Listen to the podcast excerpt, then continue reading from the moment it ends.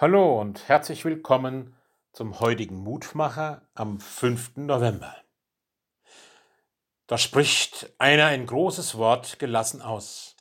Es war nichts dahingefallen von all dem guten Wort, das der Herr dem Hause Israel verkündigt hatte. Es war alles gekommen. Josua 21, 45.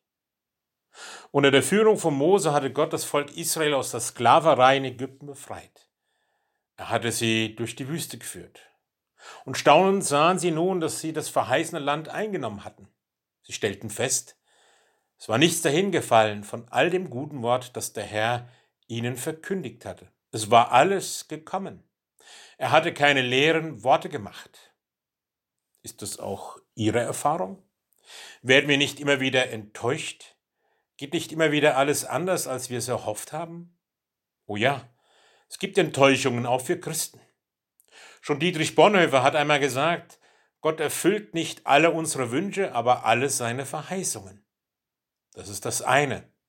Wir können Gott alle unsere Wünsche sagen wie Kinder ihrem Vater. Aber er weiß, was uns nützt und was uns schadet.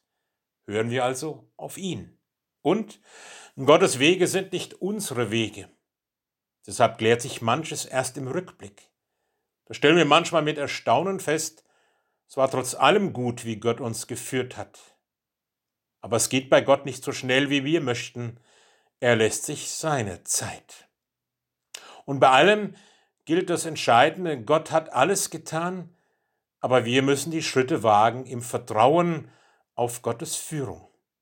Gerade der Blick des Glaubens muss immer wieder sich neu ausrichten auf Gottes Verheißung, auf das, was er uns versprochen hat in Jesus Christus, seinem Sohn. Denn er geht uns voran und er will uns da einsetzen, wo er uns brauchen will. Dann erfüllt sich auch Gottes Verheißung in unserem Leben. Lieber himmlischer Vater, so segne auch diesen Tag und lass mich neu deine Verheißung erleben und mich da gebrauchen, wo du mich gebrauchen willst. Segne mich und unsere Lieben dazu. Amen. Es grüßt Sie, Ihr Roland Friedrich Pfarrer.